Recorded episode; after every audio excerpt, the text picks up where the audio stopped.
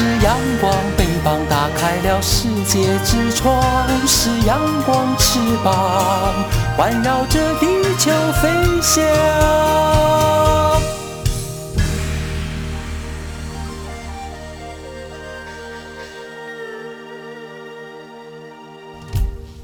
吼啊咿呀咿耶，吼啊咿呀呐咿呀，喂呀。乾坤一定不朽功。台湾！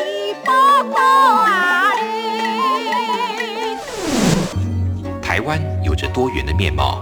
经由不同族群、语言、风俗习惯、艺术戏曲的融合，汇聚成台湾独特瑰丽的文化。恋恋台湾，为你传递台湾独特的文化风情，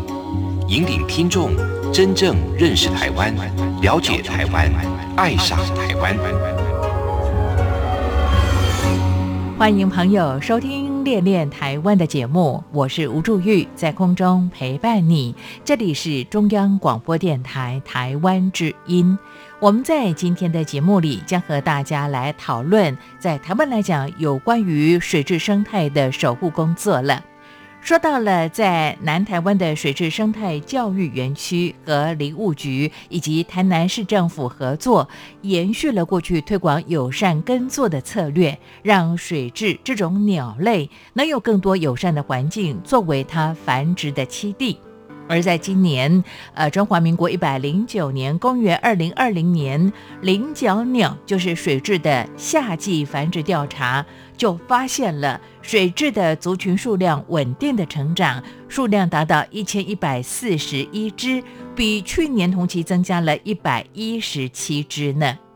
而今年的夏季调查，总共调查到的一千一百四十一只的水质成鸟，在台南关田地区仍然视为水质主要分布的区域，占了有百分之七十二。而其次是台南的下营，上下的下营营队的营下营区以及麻豆区，它分别占了成鸟总数的百分之十二和百分之八之多。而且多数区域的数量都是上升的情形，其中关田麻豆下营增加的支数最多，而柳营柳树的柳营营队的营柳营的数量也比往年多了一倍呢。另外，像台南的六甲数字的六甲甲乙丙丁的甲新营新旧的新营队的营新营是略微下降。而在关田周围地区以外，像是台南的盐水、雪甲、山上归人，也都有水质繁殖的记录了。为了了解水质在繁殖季的族群的数量变化跟栖地利用的情形，所以水质生态教育园区延续跟特有生物中心指标研究室共同研拟了水质繁殖季监测流程的标准。那么在呃水质它的繁殖季，像是在夏季或者是非繁殖季冬天各进行一次的台南地区水质调查。今年七月水质的领域大致底定了，活动范围比较固定，所以也就在最近这一段时间来做水质调查的工作。而说到全台湾的水质分布情形，当然就要依赖全台湾鸟友的回报了。全台湾水质调查固定在每年的七月十五号到八月十五号，有一个月的时间来进行。只要在这段时间内，在台南以外的地方，如果鸟友看到了水质，就可以上到水质园区的官网填写表单，或者是啊，透过相关的资讯把资料进行回报。据说，在去年公元二零一九年，在台湾南部的嘉义、高雄、屏东，还有东部的宜兰花莲，可都有水质的记录呢。我们在今天将透过电话连线。访问到了水质生态教育园区的李文珍，和大家来分享，也说明今年水质调查相关的一些工作，也谈到了当地农民朋友参与了友善耕作的一些过程跟收获。好，进行我们和李文珍的对谈之前，先来进行生态小百科。我们来了解水质它生长的场域应该具备的一些条件。在进行生态小百科之前，我们就先来安排一首歌曲。哎，为了讲这个歌名哦，我特别请教了我们的客语的主持人，因为为大家所安排的这首歌曲是罗思荣这位客家歌手所带来的歌曲，用普通话来讲叫做《细人仔与鸟仔》，细细细小的细啊，细致的细，细人仔与鸟仔。不过用客家话来说，我来说说看，如果讲错，也请大家来指正。这个细人仔与鸟仔，用客家话的说法叫做“三耶柳条尾”。不晓得说的对不对？我讲的这个腔调还真的蛮奇怪，我自己都要觉得还蛮心虚的。好的，先来听罗思荣这首歌曲，待会儿透过生态小百科了解水质的生长的环境，也透过台湾有够赞，我们电话连线访问到了。在南台湾的水质生态教育园区的李文珍，和大家来分享一下今年二零二零年夏季菱角鸟调查数量相关的现况。先听歌，不要走开，我马上回来。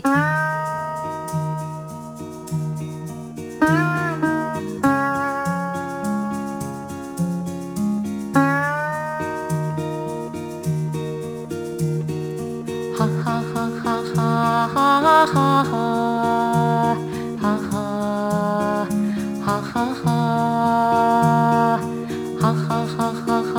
ha ha ha ha ha ha ha ha nhất con hi ra cái lòng sẽ cái thái điều ha ha tại sự vì cái sự liên tục đều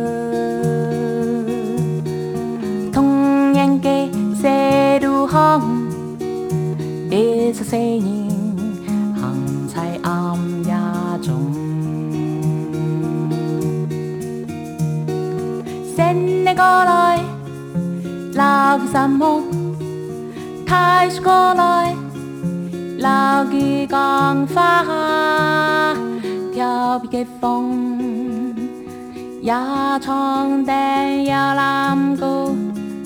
yêu làm cô chỉ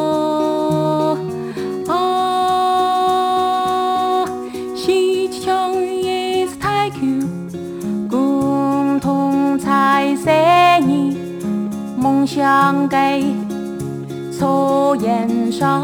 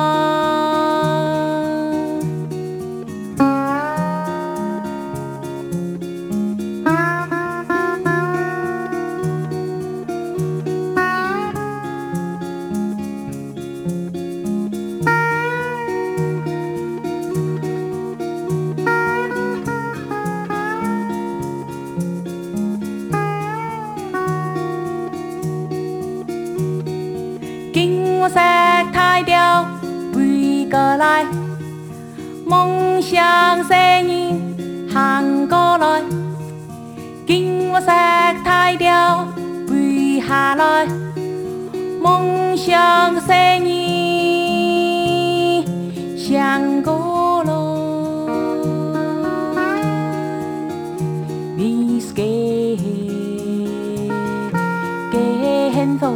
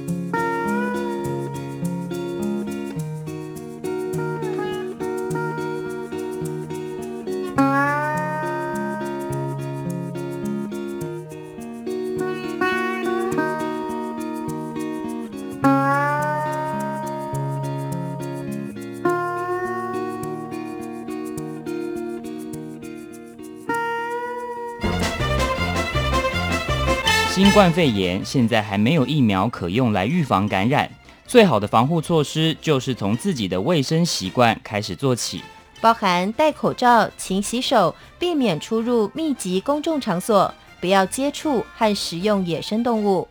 就医时要确实告知旅游及接触史，防范疫情，守住健康。RTI 中央广播电台与你同在一起。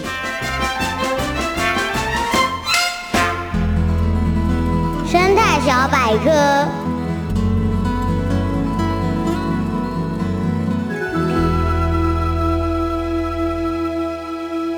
生态小百科，我们先来了解水质它需要的生长环境。水质利用的栖地类型是以菱角田为主，有雏鸟或有蛋的记录，也多半在菱角田。有将近百分之八十三的成鸟在菱角田被记录到，所以显现出来水质繁殖仍然是以菱角田为主。水稻田或者是尚未耕作的水田，也会是水质会出现的地方。而水质在这样的湿地环境里，可以找寻到食物。在没有菱角或水稻田的区域，是有人记录到水蛭在大坪上繁殖，也显示了在水生植物足够密集的环境，也可以提供水蛭繁殖的需要。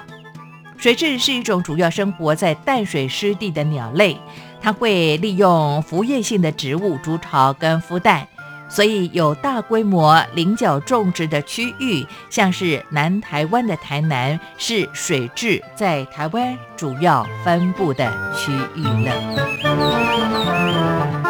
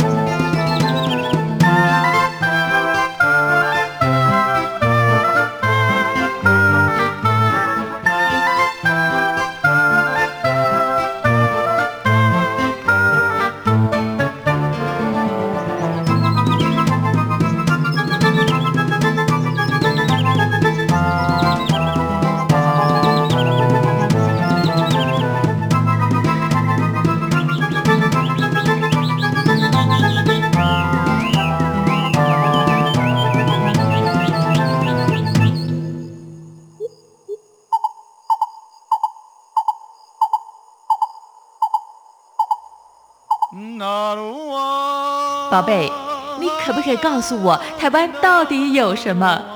台湾有原住民，还有泰鲁格、金门、马祖、澎湖，还有莱屿，也还有好吃又好玩的东西。哎，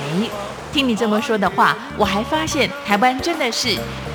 个赞。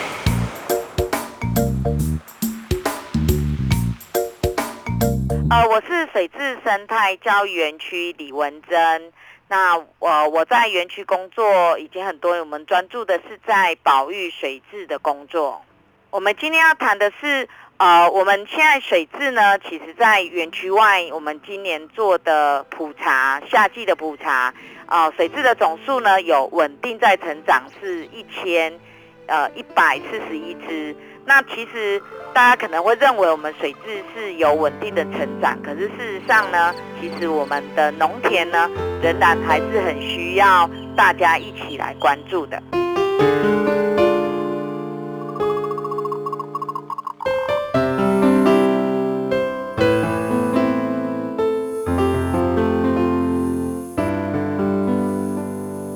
欢迎朋友来到今天的台湾有够赞。我们在今天透过电话连线访问到了，啊，这是在台南的水质生态教育园区的李文珍。目前文珍也正在我们的电话线上。文珍你好，大家好，是。文珍，刚才你特别说到了，其实今年公元二零二零年的夏季菱角鸟水质的调查数量稳定的成长啊！我想此时收听节目的听众朋友，除了在台湾，也包括在海外的听众朋友啊，是不是让我们先了解一下在南部地区的水质啊，它的一个分布，还有它的生长的一个现况？好，诶，水质呢，其实目前呢，大部分都集中在台湾的台那个台南地区。因为为什么呢？因为大家如果想到有一种植物，一种鳞嘴，就是菱角，就会想到在关田可以吃到菱角。那可是这几年来呢，呃，菱角其实它需要人工种植，从种植到采收，甚至剥人呢，都没有机器可以代替，所以。整个就是在我们关田地区，就是会种植呃菱角，那所以我们很容易可以发现，在呃水质呢，它就生活在菱角田里面。那那个其实虽然说目前像宜兰啊、花莲啊，甚至高雄啊，都还是有水质少少的族群在这边繁殖，但是其他的地方，我们根据调查，大部分都是用的是大瓶。那大瓶呢？它是一种漂浮性的植物，水质的潮汐会比较不稳定，而且食物量也会不够。可是菱角呢，它却是可以提供给水质足够的食物，然后它的生物多样性会比较多，甚至呃，我们喜欢吃的，其实虫也很喜欢吃。所以呢，水质呢，它的里面就会有提供它的底下的生态系。就会提供给水质一个完整的食物链，然后甚至让水质有充足的营养，然后可以继续的生活在台湾的天空。是，我想请教李文珍。文珍，其实水质生态教育园区跟林务局还有台南市政府合作啊，有很多那段时间在推动友善耕作的策略，让水质能有更多友善的环境作为繁殖的栖地啊。那这个部分你们是怎么做的呢？呃，这个部分呃，首先就是我们当然会呃，每年冬季其实农民他们在菱角枯萎之后。会采用直播的方法去种稻谷。那种的稻谷呢，其实是提供了我们每一年端午节的糯米，大概有六十到七十的糯米是在关田地区所提供的。可是因为要用直播的方式呢，很容易被鸟还有被老鼠去取食，所以以前呢都会发生一些毒鸟的事件。那我们。就在这个时候巡守的时间，我们会去跟农民面对面的沟通。那直到农民呢，他们其实有他不得已的苦衷，所以我们就会去跟台南市政府这边去商量，然后甚至跟林务局这边去申请经费，那我们就去研发一些驱鸟的装置。所以目前驱鸟的装置我们蛮还蛮多元的，我们有旗子可以提供给农民旗子，还有驱鸟球，甚至我们也做了一个，就是风吹之后会打鼓，好，就是会产生一个声音，然后来吓走鸟。那当然，这所有的驱鸟的装置，因为鸟是很聪明的，所以目前我们仍然继续的研发当中。我们是鼓励农民用友善的方式来驱鸟，而不是用毒饵去毒杀鸟类。因为这些毒饵可能最后也会呃让我们等于说它到稻子里面吸收了之后，也会进到我们的人体。所以我们也是鼓励大家，就是不要去毒鸟，我们用比较友善的方式去驱鸟。那接着就是林务局，它在九十九年的时候有创设一个绿保标章，然后甚至在我们水质生态教育园区的两边周边呢，鼓励农民他们不要毒鸟，所以有不毒鸟补助，一分地八百块。那也因为这样子，我们创设了全国第一例的生态补偿，然后我们开始去。呃，鼓励农民，你只要不毒鸟，然后甚至你的田区放水，然后让水鸟来居住的时候，我们一分地就补助你八百块。甚至呢，我们鼓励一些呃农民，他们不喜欢用农药的，不喜欢用化肥的，我们鼓励他们去创设的一个绿保标章。那这个绿保标章，我们是它的标章很有意思，里面就是呃，我们有四个脚印，有人的脚印、鸟的脚印、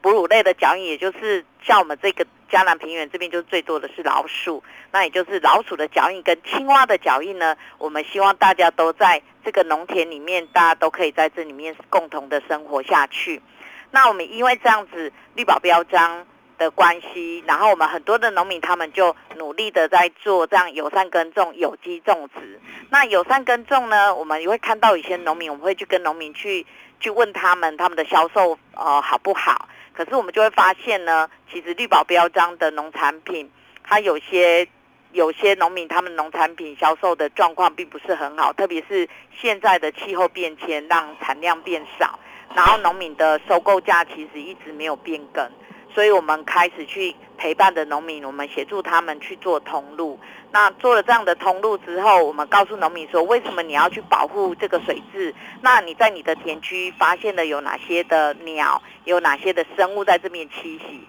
然后我们跟农民之间去产生一个比较良好的互动。甚至更好玩的是，有时候农民呢，他就告诉我们说，老鼠，呃，是对我很好，因为他会帮我吃掉福寿螺。然后我就觉得说，哎，怎么可能？因为农民不是很讨厌老鼠吗？嗯嗯。后来我们就发现，真的哎，那个老鼠真的会帮忙吃掉福寿螺。然后甚至农民呢，因为他们种四角林，他们来不及去种那个稻子，所以他们就是种用萝卜来种，就一起变成人家本来是一起稻作一起菱角，他就一起萝卜一起菱角。嗯。然后我们就会发现呢。农民告诉我说：“那个那个老鼠对我很好，因为它只吃同一条萝卜。”嘿，这听起来非常的不可思议。那我们就跟农民就去观察，就发现真的耶，因为老鼠真的只吃一条萝卜，它不会每一个萝卜都咬。那我们后来发现，就是说有可能是因为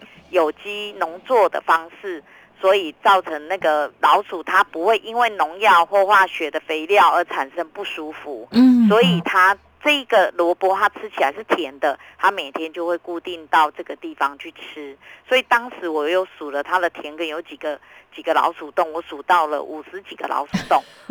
嗯哼，有这么多啊？对。然后后来发现农民他会把田埂加宽，嗯，然后农民的的家属会告诉我们说：“你看我的儿子真的很笨，竟然把田埂加宽，加宽了之后你的农作是不是面积要收？”就会缩水，嗯，然后我就问农民说：“你为什么要把你的田埂加宽呢？”他说：“你看我这样老鼠要钻洞就钻不过去了，而且我们有鳝鱼，鳝鱼很喜欢钻洞，嗯，一旦钻钻把田埂钻破的时候就会漏水，菱角是非常的需要水，所以农民就说我加宽了之后，他怎么钻都钻不过去，好，然后我在上面种草，而且我还可以在上面开我的那个。”那个一一种运载运的那个小车车，嗯，所以就会变成一个他在工作方面也比较方便，不用不不用人去推，而是直接开着那个小车车，然后就可以载运他的菱角或载运他的萝卜，然后他就觉得这样子还蛮不错的，所以我们就跟农民去形成一个比较好的互动，甚至有些农民他虽然可能没有完全的是用有机种植，可是因为我们每一年我们会提供他们哦，比如驱鸟球，鼓励他们用友善耕种的方式。那他们呢？其实看到有人在张网抓鸟，或者是在毒鸟的时候，有些农民会偷偷的告诉我们，然后我们就会去那个现场，然后甚至去告诉农民说，去跟当地那个那个地主的农民说啊，你不要再继续用毒饵或用网子来抓鸟，然后我们就彼此之间形成一种友善的互动关系。了解。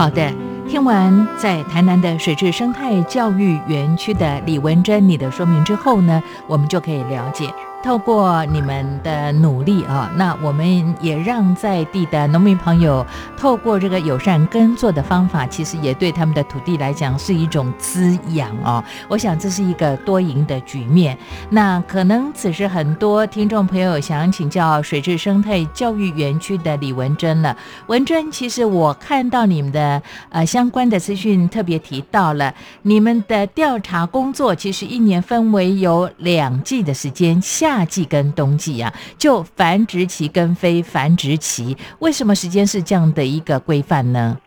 因为我们的呃夏季的繁殖季的调查，我们会放在七月的最后一个礼拜。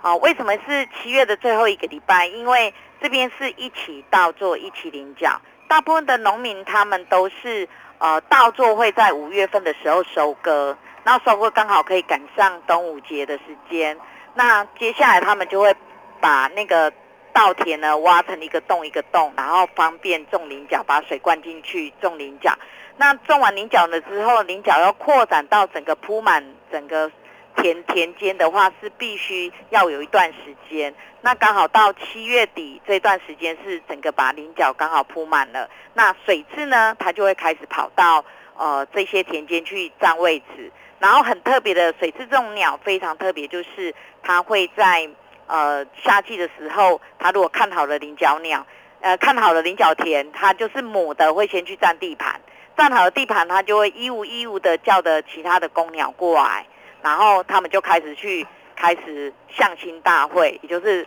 其实我们说是相亲大会，其实是打架啦，就是比武招亲，那他们就会开始打架，那打赢的那一只呢就会。得到的获得了交配权，那也就是母鸟呢就会跟它一起共筑爱巢，然后繁殖它的下一代。嗯嗯。然后在冬季的时候呢，它们繁殖季到大概十一月会完整的把那个宝宝都带大了，带到可以飞了。所以十二月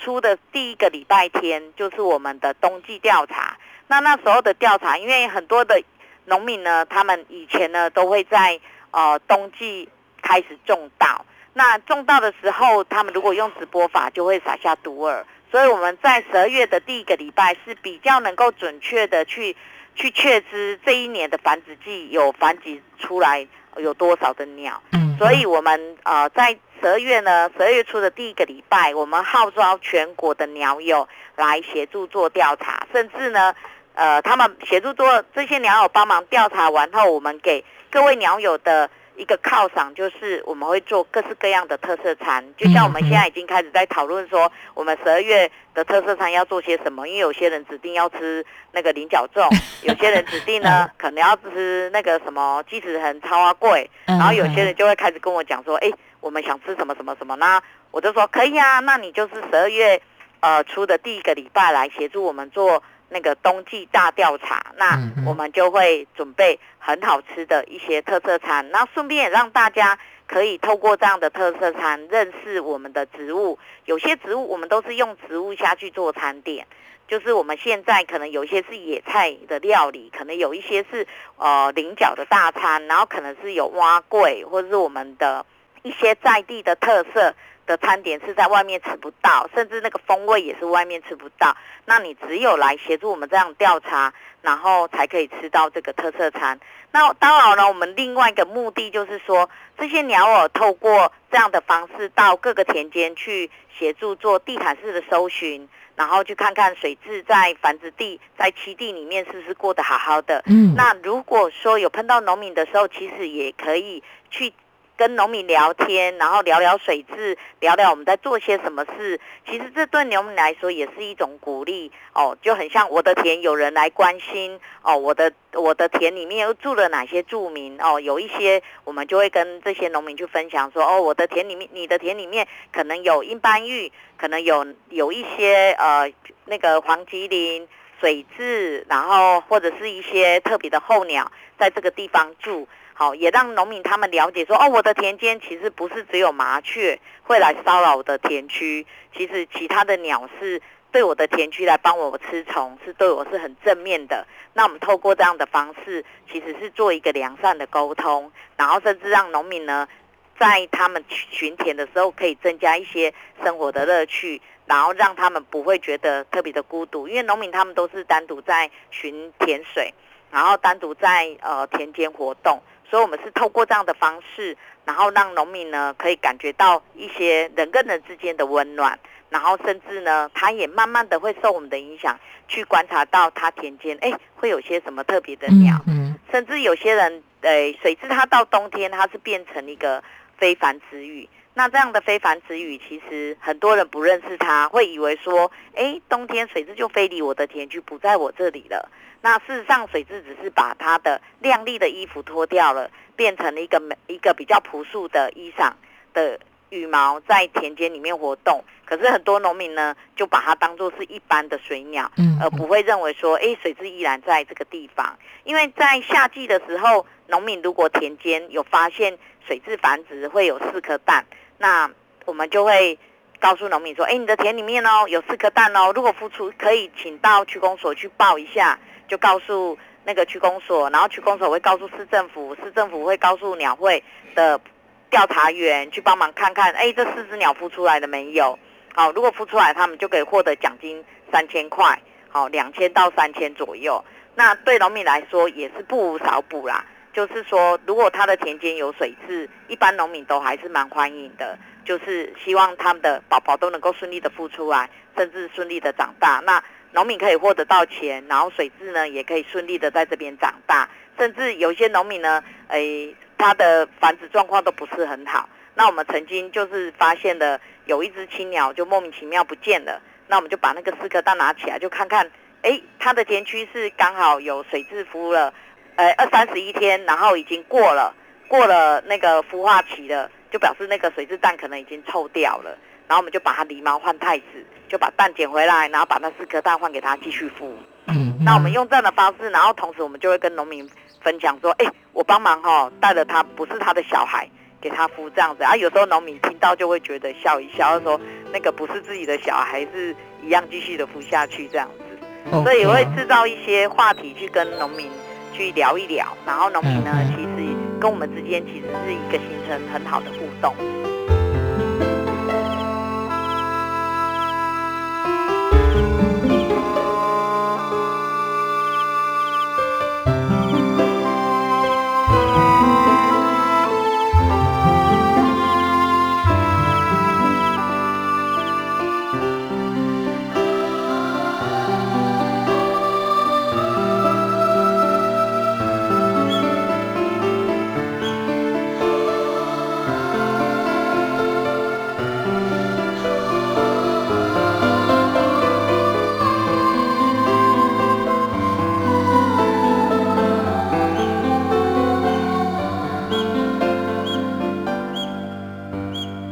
续刚才水质生态教育园区的李文珍你所说到的。等于是说，透过这个繁殖期、非繁殖期，我们做水质的调查工作啊。那么有很多的朋友的加入啊，我看到你们每年呢，其实固定在七月十五号到八月十五号进行呃相关的全台水质调查的工作。那就曾经在刚才你特别提到水质呃发生最多的场域，台南以外的地方也看到水质的踪影，像是东部的宜兰跟花莲，竟然都看得到。水质的踪影呢？我想这是非常可喜的地方。那呃，此时可能听众朋友就想请教这个水质生态教育园区李文珍了。文珍，呃，今年的调查结果，刚才你一开始就说到了，二零二零夏季林小鸟就是水质调查数量是稳定的成长。那今年的成长状况又是如何呢？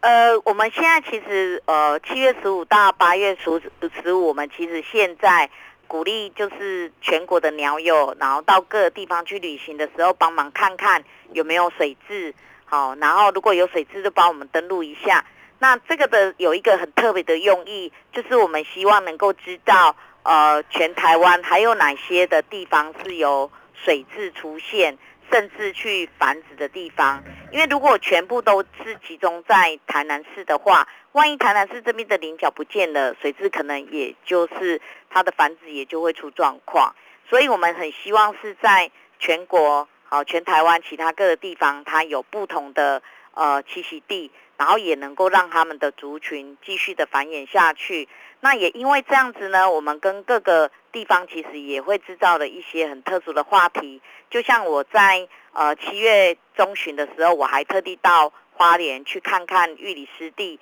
然后有朋友就邀我一起去看看，说评估呃这块栖地有没有可能未来会有水质。那里面呢大部分都是大坪，所以我就是去看了之后，我就跟他说，哎，这里面哈，它你大坪就是有可能会有，而且面积够大，然后。你可以去建构一些绿篱，然后甚至我们预估其实水质会来的可行可能性很高。那我同时也带了一些那个菱角，就是已经它已经过度成熟，然后明年可以再发出苗的一些菱角，我就顺便带过去给他们，然后让他们去育苗，然后甚至呢让他们在这个玉里湿地，它其实是一个呃污水处理厂的一个处理的地方的一个滞洪池。所以我们可以让它在那个地方，就是说，也也可以有更多的利用，然后让水质可以过来这边，所以也可以让我们跟其他呃全国的鸟友可以有不同的话题，然后甚至呢，在宜兰它呃圣阳水草那边都会有一对水质在那边繁殖，然后我们就就会跟那个宜兰的朋友说啊，你可不可以去帮我看看那个地方有没有水质，然后繁殖的多少？那我们可以去了解。说哎，这个地方它有些什么样的状况？那甚至有的鸟友就跟我说，哎，为什么那个水质会去啄那个蛋？然后我们就说，甚至会把它啄破。好，那我们就说，哦，那有可能是栖地不够，那他们的竞争对手非常多。那当他们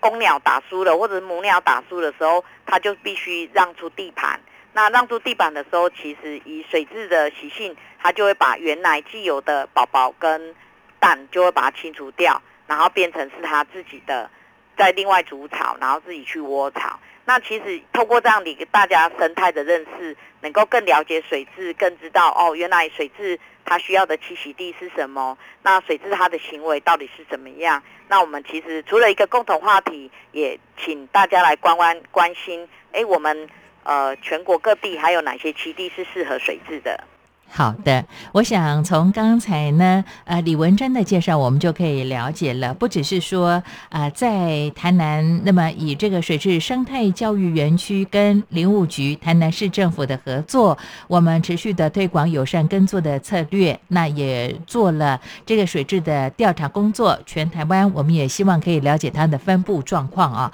那再次的提醒、呼吁我们的朋友们，那么多关注这些友善环境的农产品。品来活络经济，也购买刚才呢李文珍特别跟大家推荐介绍的绿色保育标章的菱角或者是稻米，呃，用实际的行动来给予他们最大的支持跟鼓励。也非常谢谢李文珍在今天和听众朋友所做的分享跟介绍。我们也希望有更多朋友加入我们的水质全台调查的工作。谢谢文珍。谢谢，期待和你的再相会喽。好，谢谢，好谢谢，拜拜好，拜拜。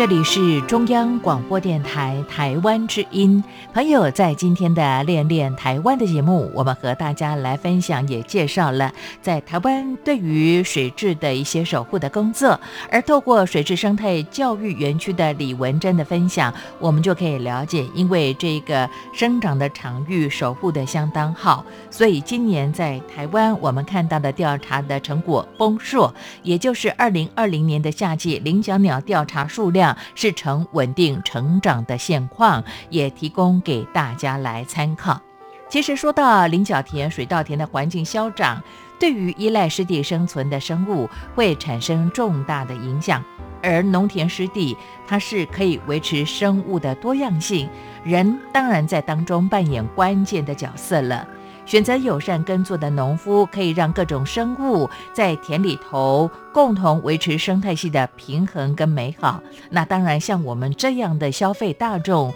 也可以选择来消费的方式，影响土地利用的形态。所以，水池生态教育园区也呼吁大家关注农田的议题，那么选择友善环境的农产品来购买，开始做起。那么在购买的时候，当然记得。标有绿色保育标章的菱角或者是稻米，这是我们的首选。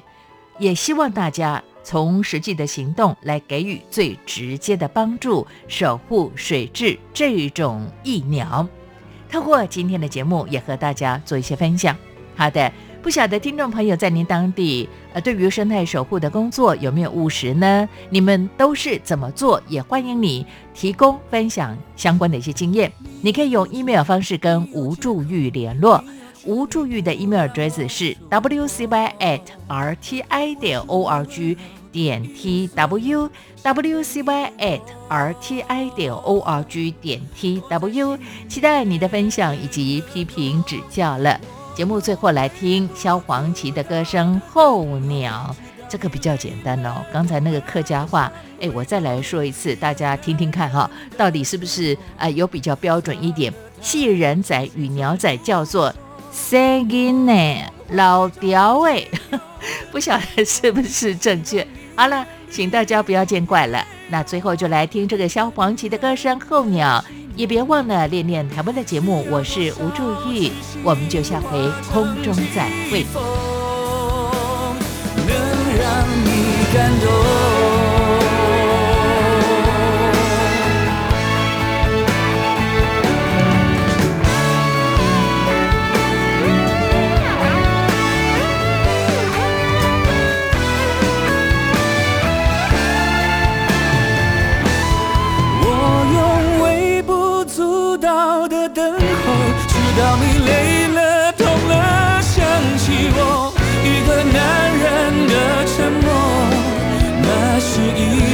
情不退